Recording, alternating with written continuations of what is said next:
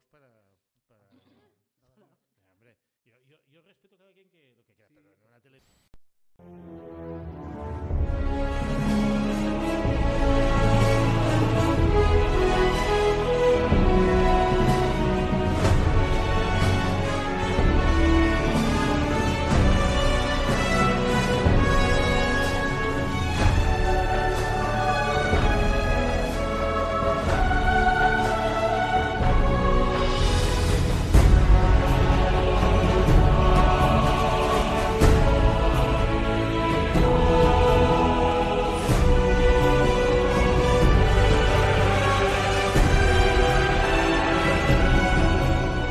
Comienza La aventura de la fe, dirigido por Mirella García.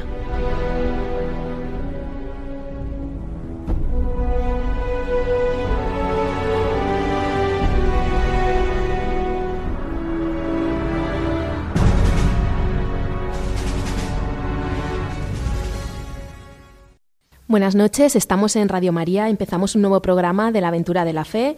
Está con nosotros el padre Arturo García, buenas noches. Muy buenas noches a todos los radioentes, aquí estamos ya pues viviendo esta alegría de la Pascua. Está también con nosotros Ramiro Fauli, buenas noches. Buenas noches, me vais a permitir que yo salude a mis amigos María del y Jesús porque siempre escuchan el programa. Y además, bueno, también siempre nos mandan saludos a don Arturo y a Mirella, ¿no? Así que, bueno, eh, de aquí también los tres os mandamos un cariñoso saludo. Por la fidelidad, que la fidelidad es importante. Pues mandamos esos saludos y os presentamos ya también a nuestra invitada de hoy, es Julia Romero. Buenas noches, bienvenida. Hola, buenas noches. Después tendremos la oportunidad de conocer su experiencia, su primera experiencia misionera que ha vivido en Honduras. Además, ha regresado hace muy poquito tiempo y nos lo contará, como siempre, después de la formación y de las noticias. Saludamos también a nuestros técnicos, a Ramón y a Ángelo, y vamos a empezar ya nuestro programa con la formación misionera.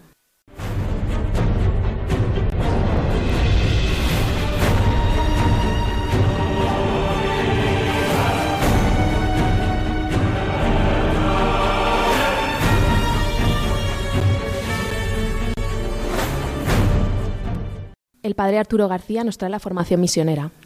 Seguimos con la Evangelio Nuntiandum y, bueno, ¿qué es evangelizar? Es justamente el segundo capítulo que es el que vamos a comenzar hoy en este tiempo también de evangelización, que es la Pascua, en este tiempo que escuchamos los hechos de los apóstoles, pues todo comentarios y, y, y hechos justamente de evangelización que protagonizan los doce apóstoles y los que se van incorporando. Y dice, complejidad de la acción evangelizadora. En la acción evangelizadora de la Iglesia entran a formar parte ciertamente algunos elementos y aspectos que hay que tener presentes. Algunos revisten tal importancia que se tiene la tendencia a identificarlos simplemente con la evangelización. De ahí que se haya podido definir la evangelización en términos de anuncio de Cristo. Aquellos que lo ignoran, de predicación, de catequesis, de bautismo y de administración de los otros sacramentos. Ninguna definición parcial y fragmentaria refleja la realidad rica, compleja y dinámica que comporta la evangelización, si no es con el riesgo de empobrecerla e incluso mutilarla. Resulta imposible comprenderla si no se trata de abarcar de golpe todos sus elementos esenciales. Estos elementos insistentemente subrayados a lo largo del, reciente sínodo siguen siendo profundizados con frecuencia en nuestros días, bajo la influencia del trabajo sinodal, nos alegramos de que en el fondo sean situados en la misma línea que de los que nos ha transmitido el Concilio Vaticano II, sobre todo en Lumen Gentium, Gaudium et Spes y la, por supuesto, eh, Ad Gentes. Bueno, pues esto es un poco lo que nos abre este abanico precioso grande, ¿no? De decir, evangelizar, a veces nos creemos que sabemos lo que es evangelizar, pero no lo sabemos bien. El Papa va a darnos un, una eh, buena eh, una, una, buena identificación, una buena definición de evangelizar con todos esos aspectos que dice que son eso, esenciales y que no podemos mutilarlo. Lo iremos viendo en los siguientes programas en qué consiste ese concretamente evangelizar. Sí, hace referencia a los documentos, las constituciones del concilio, que marca, digamos, un, cambio también en lo que es el proceso de evangelización, aunque la Iglesia a través de los siglos siempre ha, visto que el anuncio del, del, Evangelio tenía que ir acompañado de un anuncio explícito y de un testimoniar, como dice el Papa Francisco, ¿no? Entonces los documentos lo que ponen es un poco en actualidad lo que la misión de la Iglesia desde los primeros tiempos ha hecho y es llevar al corazón del hombre a, Jesucristo. Eso conlleva toda una serie de, digamos, de, consecuencias o de, o de, acciones, ¿no? Pero ante todo, es decir, la construcción del reino ya Jesús lo marcó con las bienaventuranzas, ¿no? Y a partir de ahí, pues nosotros no, podemos hacer otra cosa que anunciar ese nuevo reino que Jesús eh, nos ha anunciado a nosotros, nos ha dado gratis esa buena noticia y nosotros gratis tenemos que compartirla. Y hay de mí sin evangelizar. Efectivamente. Pues hasta aquí nuestra formación misionera. Vamos ya a conocer las noticias de esta semana.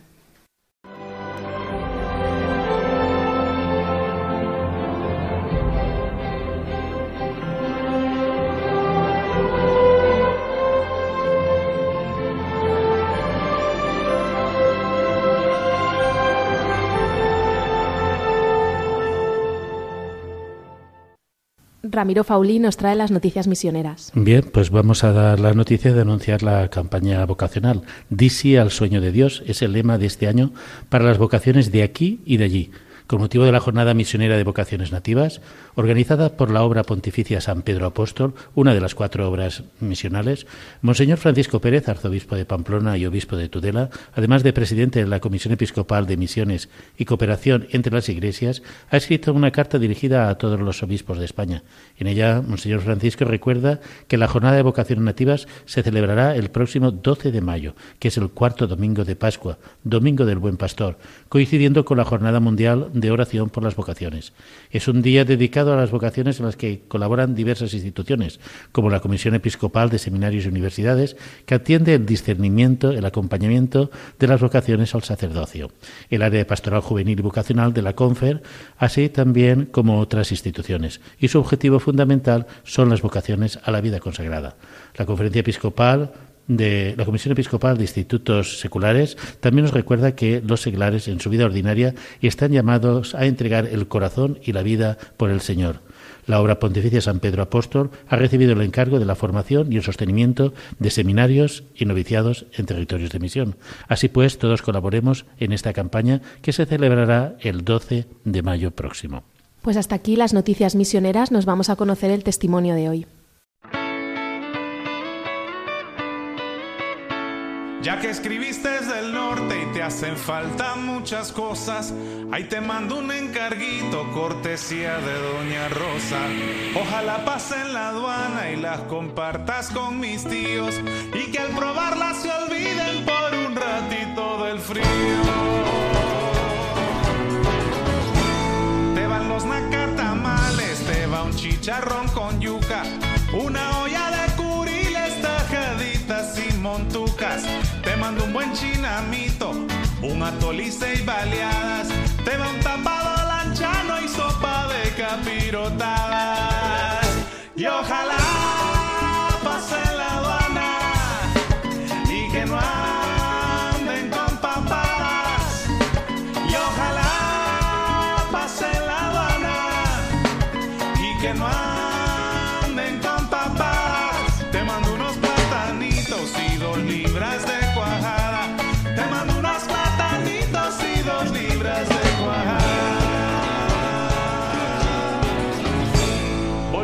chipilín y unas hojas de pacaya.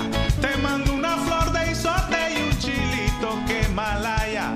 Te va una sopa de jute con ayote y con juniapa. Empanadas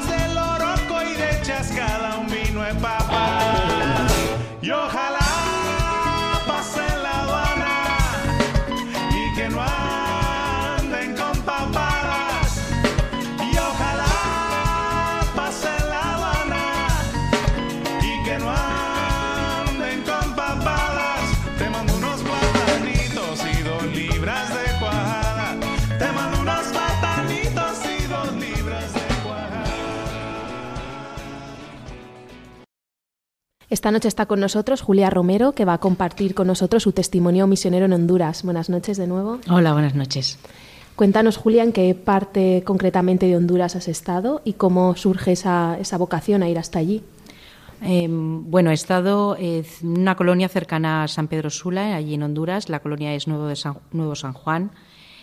Y mm, he estado durante un mes pues eh, cumpliendo un sueño que he tenido siempre que hasta este momento no lo había podido materializar, pues por, por, la vida lo que nos trae, eh, estoy casada, tengo hijos, tengo un trabajo y entonces he tenido que organizar de alguna manera mi vida para poder dedicar ese, ese mes a algo tan especial para mí como ha sido el, el voluntariado en un país con gente que, que, yo pensaba que necesitaba mi testimonio y mi ayuda y, bueno, no ha sido solamente eso, sino que me he traído más que, que me he llevado.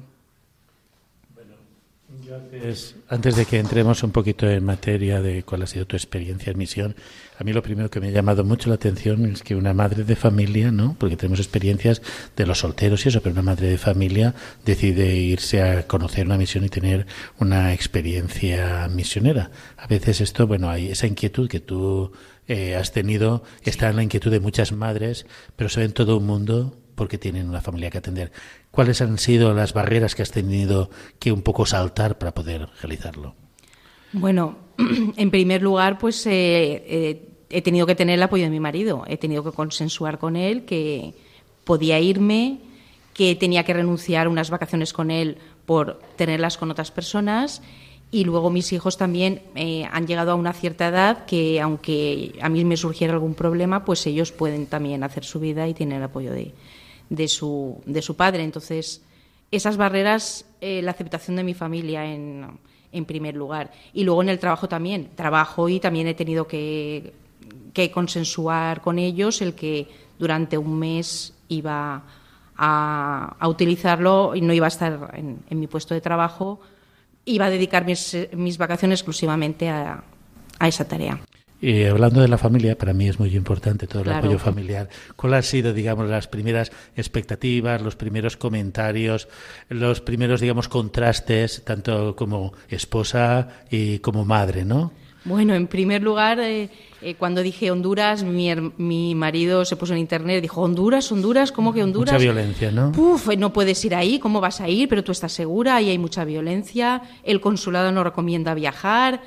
Eh, bueno, todo era en problemas. Enseguida por WhatsApp me, me, mandó páginas, no viajar a Honduras, no viajar a Honduras. Eh, bueno, estaba realmente preocupado porque veía que había allí mucha inseguridad. Esa es la primera barrera que, que a mí, pues, bueno, lo que pasa es que luego, a través de la gente que ha estado allí y la gente que está allí, eh, me pudieron transmitir esa tranquilidad de que realmente una cosa es el país, la situación general del país, y otra es la situación en esa comunidad, en la congregación y con las personas que el día a día llevan esa vida. Entonces, eso fue lo primero. Luego, por parte de mis hijos, nada, al contrario que mi marido, no, no le hagas caso al papá, no te preocupes. Eh, eh, tú infórmate bien, seguro eso. Bueno, la verdad es que se sintieron muy orgullosos y, yo creo que les he encendido también un poco la, la, chispita de decir, bueno, pues eso es algo a tener en cuenta. Y la verdad es que para mí ha sido muy importante eso, el decidirme, porque mi marido lo tenía asumido, porque yo le había dicho que tenía que irme y habíamos estado retrasando el tiempo para encontrar el momento oportuno. Pero para mis hijos la verdad es que ha sido una nota muy importante, yo creo que en su vida. O sea, que era algo ya consensuado a través de varios años. Sí, sí, desde siempre yo es algo que quería hacer y quería que él lo tuviera claro que en algún momento de mi vida, en cuanto pudiese, lo haría. Y después en la, eh, nosotros ya nos, nos, un poquito esa historia, ¿no? Porque nos ha pasado con muchos que han querido ir a Honduras y les ha pasado igual, que sus padres sí. han dicho no van cuando eran hijos, ¿verdad? Mire, ya lo sabe también muy bien. Sí, sí. De, de, que les han dicho por eso, porque, claro, la gente ve lo que ocurre allí, ¿no? Como decías tú, a nivel nacional. También, claro, un misionero cuando va pues no sé, está en un ambiente que no es de riesgo, es decir, no sale por las noches, no está por ahí. Correcto, eh, correcto. Que son, y, la, y, las religiosas que están ahí, los misioneros que están en los sitios donde vamos, ellos están ahí todo el año, entonces saben lo que se puede hacer y lo que no se puede hacer y tienen un prestigio que les ayuda pues para. Exacto, para son esa... muy respetados, muy queridos y entonces mm. cualquier persona que vaya con ellos. Eh, se encuentra totalmente protegido y, y lo que dice don Arturo no no haces salidas por tu cuenta ni claro. vas a sitios de riesgo, sino es en compañía con las, de las hermanas y, y, y alguien de allí siempre. Y alguien de allí, entonces sí, sí. Eh, ese riesgo que puede haber en general, Puede pasar Sí, cualquier cosa, claro, pero en claro. cualquier sitio no. No Aquí solamente también allí. te puede pasar Aquí también. cosa, Aquí también. o sea, que eso también. Y, y bueno, y, y con las, las hermanas allí, pues también, no sé, contentas o cómo Qué experiencia, madre ellas, mía. De Qué espíritu tienen. Bueno, la verdad es que eh, en la congregación son dos hermanas, 65 y 70 años, eh, pero tienen una, una capacidad de disposición y de hacer cosas, de no parar, un espíritu joven y una entrega. Bueno, la verdad es que me han enseñado muchísimo, muchísimo. Ha sido una experiencia con ellas a nivel espiritual, espiritual y religioso y personal con ellas también, pero lo que me han enseñado, bueno, no tiene palabras, no Y tengo para palabras ellas, de agradecimiento. una alegría también para ellas, ¿no? De, de estar una más Claro, porque claro. tú has sido pues como una más con ellas, ¿no? Exactamente, he estado compartiendo todo, desde buena mañana al despertar hasta, hasta por la noche, con sus actividades. Luego en- había, cada una tenía sus parcelas que estaba haciendo las solas, pero el compartir la experiencia y además los problemas, eh, esa convivencia diaria ha sido muy, muy positiva, muy positiva. ¿Y cómo era tu día a día allí? ¿Qué actividades hacías? Pues en un principio vimos a ver cómo lo organizábamos, entonces eh, la hermana Sara me presentó en el colegio que hay enfrente justo de la congregación para ver si necesitaban apoyo en alguna de las aulas. Y las, claro, las profesoras, la directora encantadas, sí, sí, que vengan, que vengan, que aquí que nos ayuden, necesitan, son clases muy pequeñas con muchos niños. Y bueno, yo estuve apoyando a una clase de, de primero, siete años. Entonces estaba la profesora y yo pues le ayudaba con niños que tardaban más, que tal, bueno, eh, en el horario escolar. Y luego por las tardes, ahí en la congregación hay un- un- unas salas donde tienen libros que les mandamos desde, desde aquí, desde muchos sitios, y algunos juegos que ellos por sus circunstancias no tienen en sus casas. Y entonces, pues yo todas las tardes, de 3 a 6 o una cosa así, pues hacíamos actividades. Lectura primero, con los libros, luego juegos de mesa, eh, luego los patines, tenían tres patines, eran aproximadamente unos 20, 30 niños, pues se iban turnando porque todos querían patinar, todos querían patinar con, es- con esos tres patines. Entonces, organizar un poco eso. También le- les, recientemente les habían regalado un ping-pong, pues organizar el ping-pong. Y sobre todo estar con ellos, darles cariño, que te lo dieran, porque es que eso es inevitable en ellos, darte todo su cariño. Y, pues transmitirle eh, una serie de valores cristianos como es el compañerismo, como es el, compartir, um, el orden, el trabajo, el esfuerzo, el disfrutar también, el reír, la alegría y, todo eso más o menos. Luego también pues con las hermanas pues apoyándoles que se había que ir a otra colonia a hacer cualquier cosa o preparar el Vía Crucis o, o ir a rezar el rosario cuando alguien faltaba y teníamos que hacerles todas estas actividades. Pero principalmente mi actividad ha sido con, con los niños, con los niños. Y, y parece que mm, había un comedor que se había cerrado. se Sí, pudo- sí, también. sí, allí sí. dentro de la congregación, pues eh, intentan implicar a la gente que hay por allí, eh, a las madres sobre todo, porque bueno, no tienen muchas expectativas de nada, eh, son un poco, pues bueno, un poco arreo en el sentido de que no se implican demasiado y una manera de, de implicarlos que pensaron fue, a- fue hacer un comedor en el que los niños que quisieran asistir lo que tenían que hacer es su madre o alguien de su familia o alguien eh, ir a cocinar por ellos. Entonces, a lo largo de la semana iban dos o tres madres, eh, preparaban ellas la comida con, con lo que las hermanas les, les facilitaban y programaban y, y los niños estaban allí en el comedor. Entonces, eh, iban los niños, estábamos con ellos, pues les enseñábamos los hábitos de higiene que tienen que tener, pues eh, el respeto a- con la comida, el respeto a la hora de guardar turnos, lavarse las manos, después la oración de gracias por quien había preparado los alimentos, por quien se los había dado. Y esa actividad, la verdad es que fenomenal, porque niños que a lo mejor solamente hacían esta comida, esta comida al día. Y así por lo menos sabías que comían, que comían bien y, el- y el equilibradamente. La verdad es que Sí, tenían mucha, yo cuando estudié tenía mucha pena por eso, porque tenían todo el comedor y tuvieron que cerrar porque no está esa colaboración de las madres, ¿no? Y Claro, poco a poco. Sí, han conseguido otra vez que haya esa colaboración, volverlo a abrir. Sí, sí. y, eh, es que, claro, les cuesta mucho implicarse, pero bueno, parece que, que van abriéndose. También han hecho un taller de costura, les han proporcionado unas máquinas, bueno, las máquinas las tenían allí en la congregación las hermanas, Y también ha sido un éxito. Han empezado a hacer bajeras y, y algún edredón. La gente va allí un día, va una persona experta en, en, la utilización y, y, parece que bueno que va van reuniendo a la gente y hacen que se impliquen y que evolucionen, que evolucionen también, porque en casa tumbados en la hamaca como están la mayoría, pues no, no se consigue nada. Y por supuesto que tú donde colaborabas era una escuela pública, ¿no? Sí, es una escuela pública. Una, única escuela y varias escuelas en el municipio. Sí, hay una escuela y un colegio allí, los de primaria y luego ya eh, secundaria en otra. Y son eso, pues eh, clases muy reducidas, pues, pues con casi 50 niños en los otros niveles. Y en primero habían conseguido desdoblar 25 y 25. Y bueno, pues sobrepasadas las profesoras. La verdad es que ahí aprendí otra cosa que es qué valor tienen las profesoras de primaria. ¿Cómo tenemos que valorarlas? Madre mía. Eh, un día la profesora no podía venir y me dice, mañana les voy a decir que no vengan porque tengo, tenía temas personales y no iba a venir. Digo, no, no, digo, yo me quedo con ellos me quedo con ellos. Al día siguiente pensaba que me moría. Yo decía, por favor, que llegue la hora, que llegue la hora. Los niños por allí levantándose con la pizarra, pintando la regla.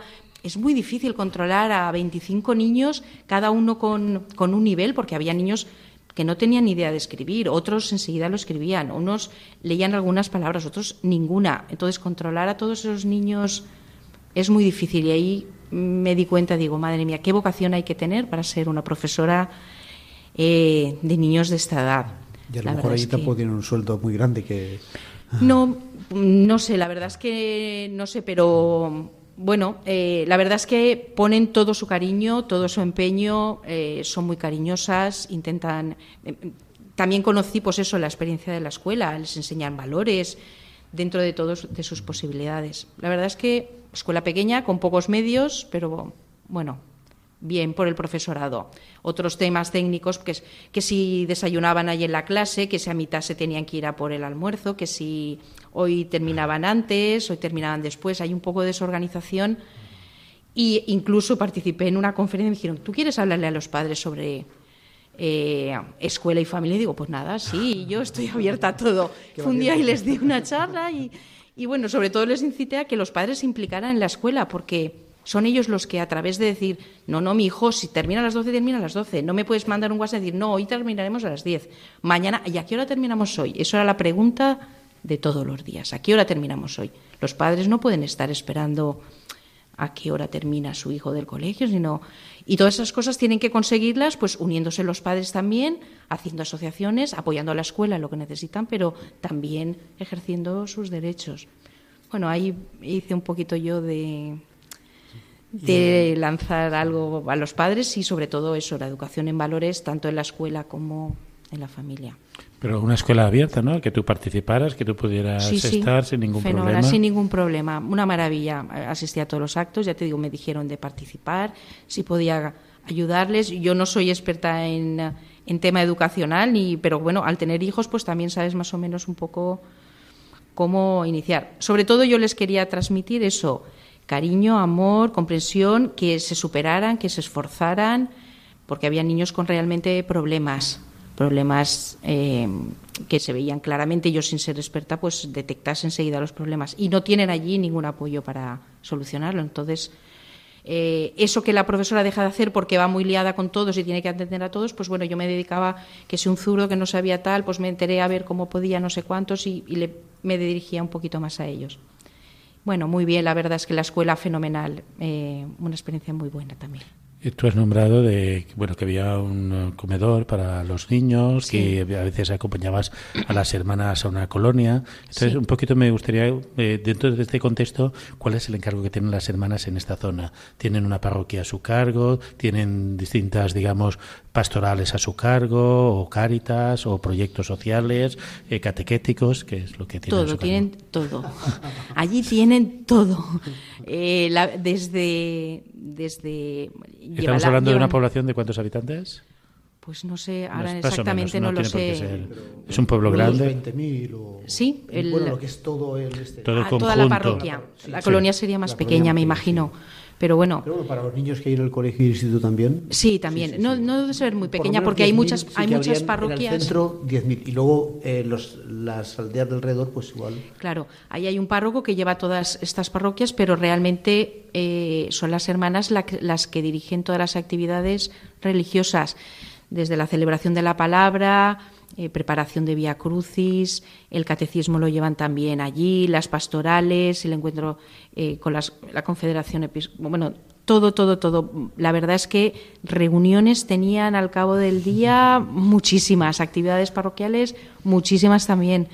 Eh, tienen que ir viendo prioridades porque realmente dos hermanas y distribuyéndose todas las actividades es que tenían todos los días discernimiento, también tenían que apoyar a, al tema de discernimiento y hacen una labor como mujeres excepcional. ¿eh?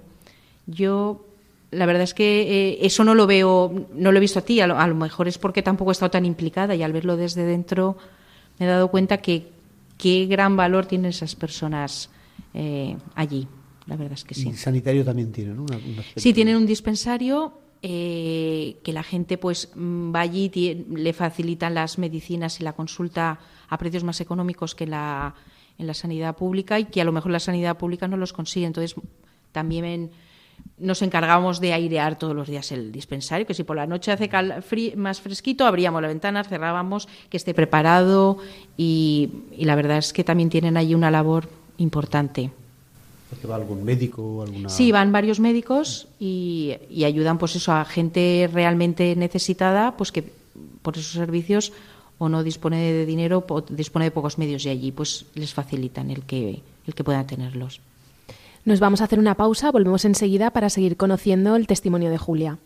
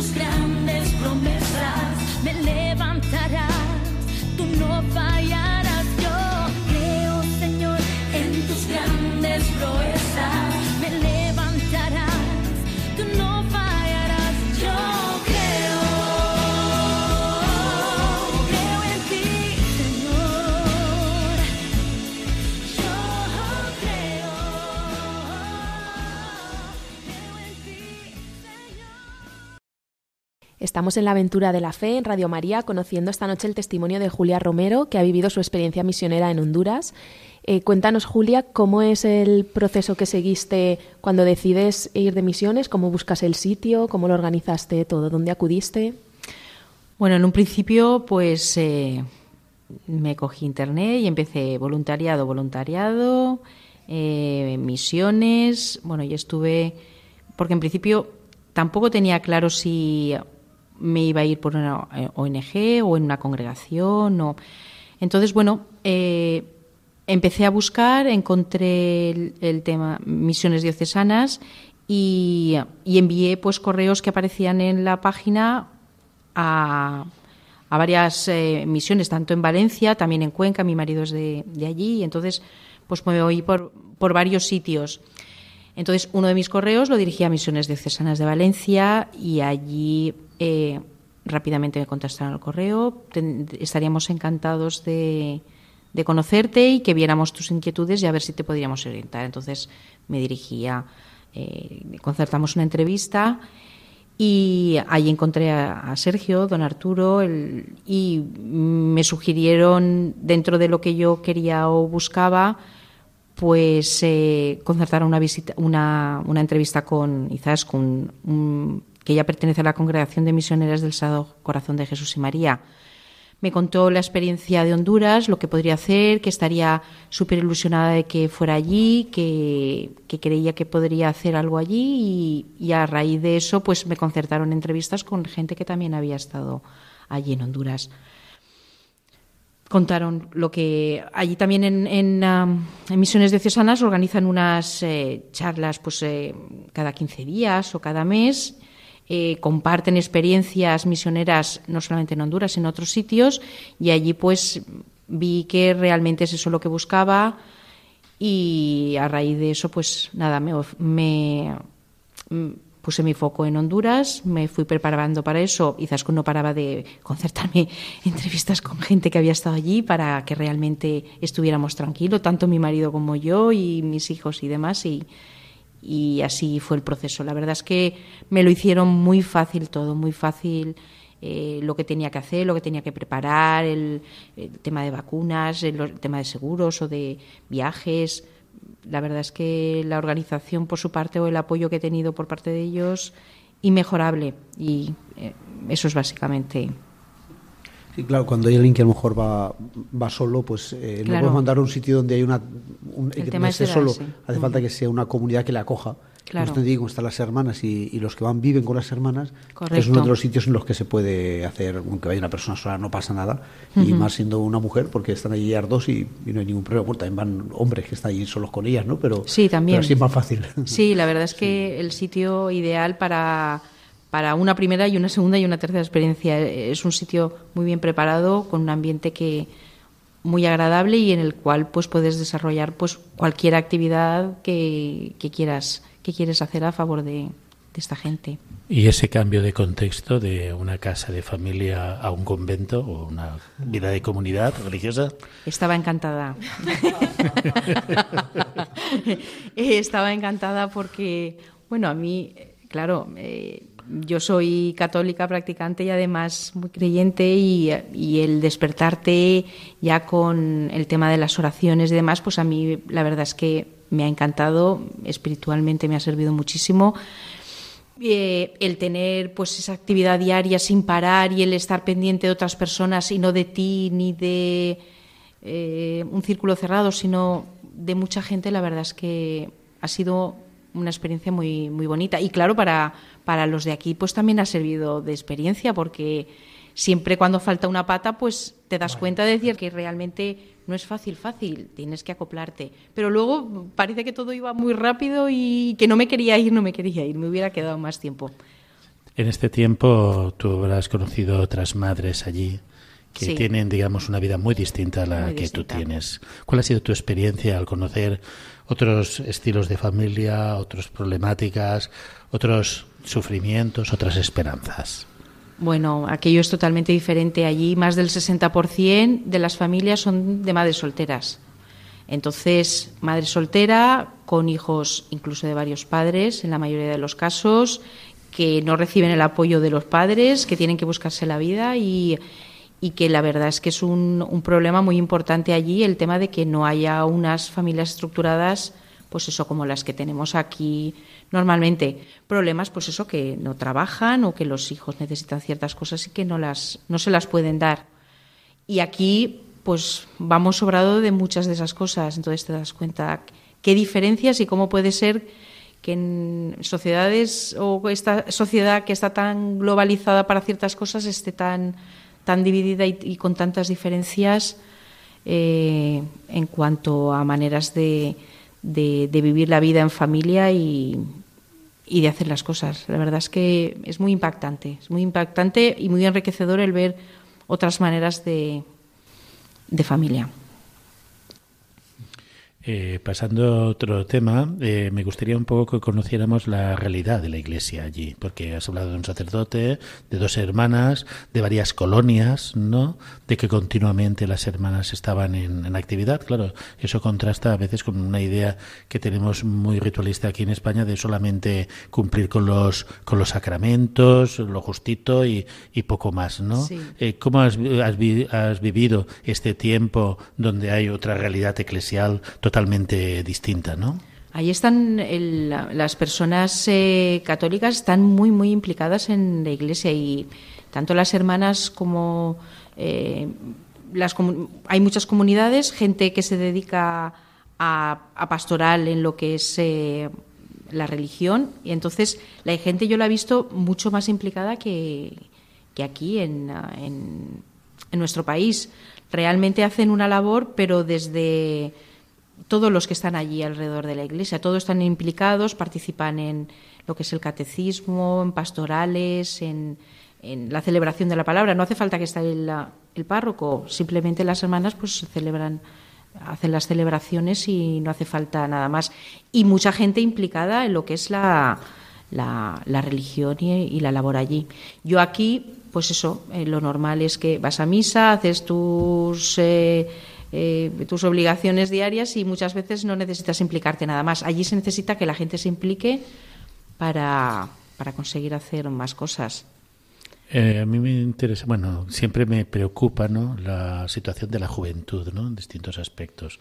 Porque, claro, la globalización ha llegado a todos los sitios y también en la misión pues cuesta a veces la incorporación de los jóvenes. ¿Cómo has visto la participación de los jóvenes en la Iglesia? Allí es una preocupación constante el implicar a los jóvenes en el. Uh, allí en la Iglesia. La verdad es que había participación, pero, pero se requiere implicarlos más. Es difícil cuando llegan a una edad, pues el que se mantengan allí. La verdad es que están consiguiendo pues que algunos jóvenes, primero dando catecismo a los más pequeños o participando en retiros o en pastorales y demás, se impliquen. Pero es, es complicado el tema de la juventud. Llega un momento que se desentienden un poco y es un poco difícil el mantenerlos. Es una lucha, una lucha diaria y la verdad es que una preocupación para las hermanas. Siempre se pide Siempre en las oraciones tenemos a la juventud que se impliquen, eh, no solamente, eh, a lo mejor por, por, otros caminos, pero, pero eso, que vivan un poco más profundamente la, la religión. Porque no sé si habéis tenido allí como, bueno, conocimiento de lo que son pues las maras, de todo esto que a lo mejor decíamos antes que lo que trasciende aquí, pues no sé si allí también de alguna manera sí, actúan y cómo se vive, y cómo afecta eso a la juventud, a los niños del colegio, no sé. Claro, es una, una forma fácil de la juventud de conseguir dinero o solucionar sus problemas inmediatos. La verdad es que, que hay mucha preocupación por parte de, de los padres y las madres que iban por allí, pues de que sus hijos buscan otras salidas, incluso marchar a otros países para evitar eso que muchas veces están abocados porque no encuentran trabajo y buscan el dinero fácil, pues poniéndose en estas en estas maras que trafican y, y, la verdad es que destruyen a personas y familias. Es, eh, es complicado, es complicado allí el tema de, de que la gente joven no ve, ve un futuro cierto y entonces pues piensa en, en, otras cosas diferentes, no piensa en su país, sino piensa en marcharse y, o en conseguir dinero fácil allí. Porque allí lo que es, digamos, una, no sé, poder trabajar en un sitio, tener una producción, poderse... Es muy difícil. La verdad es que el trabajo ahí es muy, muy precario y, y falta mucho trabajo. Hay dificultad de, de trabajo. La gente joven siempre piensa me voy a Estados Unidos, me voy a España, buscar alguna salida fuera. No piensa que en su país, potenciando ciertas cosas que sí que las tienen, porque es un país precioso, un país con un potencial eh, vegetal, de turismo, de la fruta que tienen, es que es, es maravilloso y la verdad es que todo eso tenían que explotarlo de alguna manera un poco más. Lo tienen, pues eso, vivimos aquí, pero aquí no nos queremos quedar. Es un problema. El concienciarlos de que realmente pueden hacer algo, algo más allí se percibe a nivel de la comunidad todo el éxodo migratorio sí. y Sí, sí, sí, ¿no? Y que la gente que se va, pues vuelve y se reforma un poquito la casa y no sé qué, y entonces la gente piensa más que nada en, en irse, ¿no? En quedarse ahí. Con los jóvenes estuve un día de catequesis y ¿Qué querían hacer? Pues nos queremos ir, yo me quiero, me quiero ir. Pero ¿no piensas que aquí puedes eh, también hacer algo? No, no, no ven allí mucha salida. Entonces, tenemos que darles ánimo para decir, es que tú puedes mejorar tu país, tú puedes hacer cosas por tu país. Eh, no sé, eh, la riqueza frutícola que tienen allí, pues se puede aprovechar de muchísimas maneras. Hay que encauzarlos a lo mejor o ayudarles a que ellos eh, realmente aprecien lo que, lo que tienen, que no lo aprecian. Entre que tienen poca seguridad allí para sus vidas también. Luego también pues, pocas mm, oportunidades económicas de poder tener una empresa pequeñita o alguna cosa así, que es muy difícil pues claro, la verdad es que lo, tienen difícil. Sí, lo tienen, lo tienen difícil, incluso para estudiar o poder hacer algo, el tema económico es muy, los padres pues tienen realmente dificultades, entonces optan pues otras, pues irse fuera alguna, algún miembro y traer algo de dinero allí, porque allí poco, poco hay. Y después de haber vivido esta experiencia, eh, ¿cómo animarías a, la gente a que, a que se atreviera a salir y vivir una experiencia de misión? Yo pienso que una experiencia de voluntariado tendríamos que hacerlo todos, todos salir de nuestra seguridad y nuestro confort y, y ver otras realidades para no, no cerrarnos. Hay que abrir el corazón y, y no ya ya os digo no es no es lo que das es que es lo que recibes lo que aprendes lo que se te abren los ojos al ver otras personas que, que te dan eh, se abren a ti y, te y te ofrecen más que tú les estás dando a ellos. Entonces animaría a todo el mundo que pudiese disponer de algo de su tiempo o renunciar a ciertas cosas para, para poder tener esta experiencia aquí o en Honduras o incluso en tu propio municipio o tu ciudad o tu país. Pero la verdad es que os animo a todos a que, a que dediquéis un tiempo de vuestra vida a, esta experiencia tan gratificante. ¿Podríamos decir que para ti ha cambiado los parámetros que te guiaban en tu vida hasta ahora? Mucho, mucho.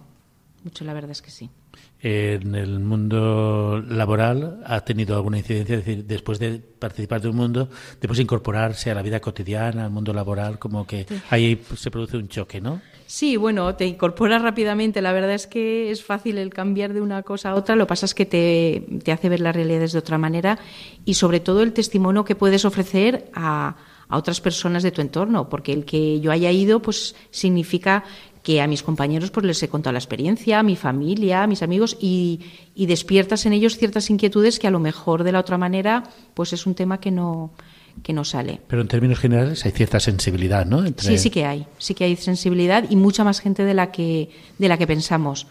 Eh, sobre todo gente joven, pero también gente mayor que ya tiene su vida más o menos eh, solucionada, entre comillas, y quiere salir de esa comodidad, pues para ayudar en lo que pueda, que ya os digo, no es una ayuda, sino es un recibir.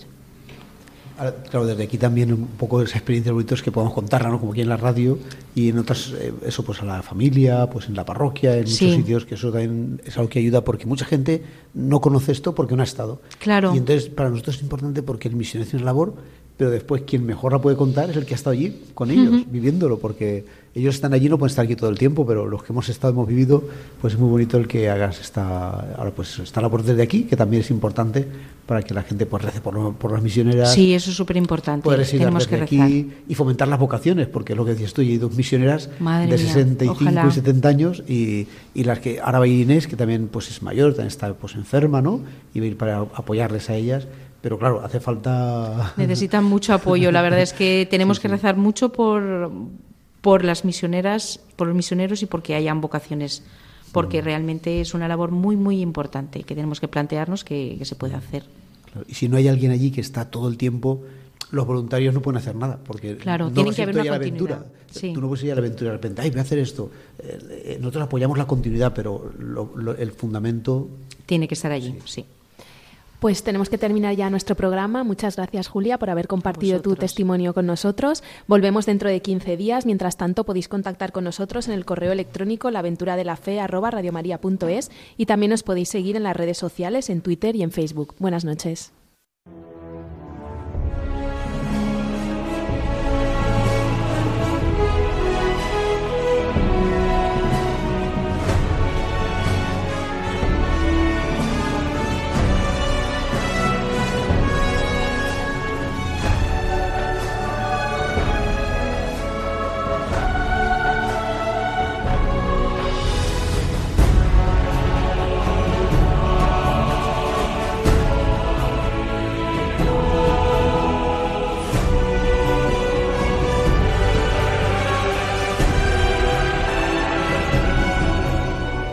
Han escuchado en Radio María La aventura de la fe, dirigido por Mirella García.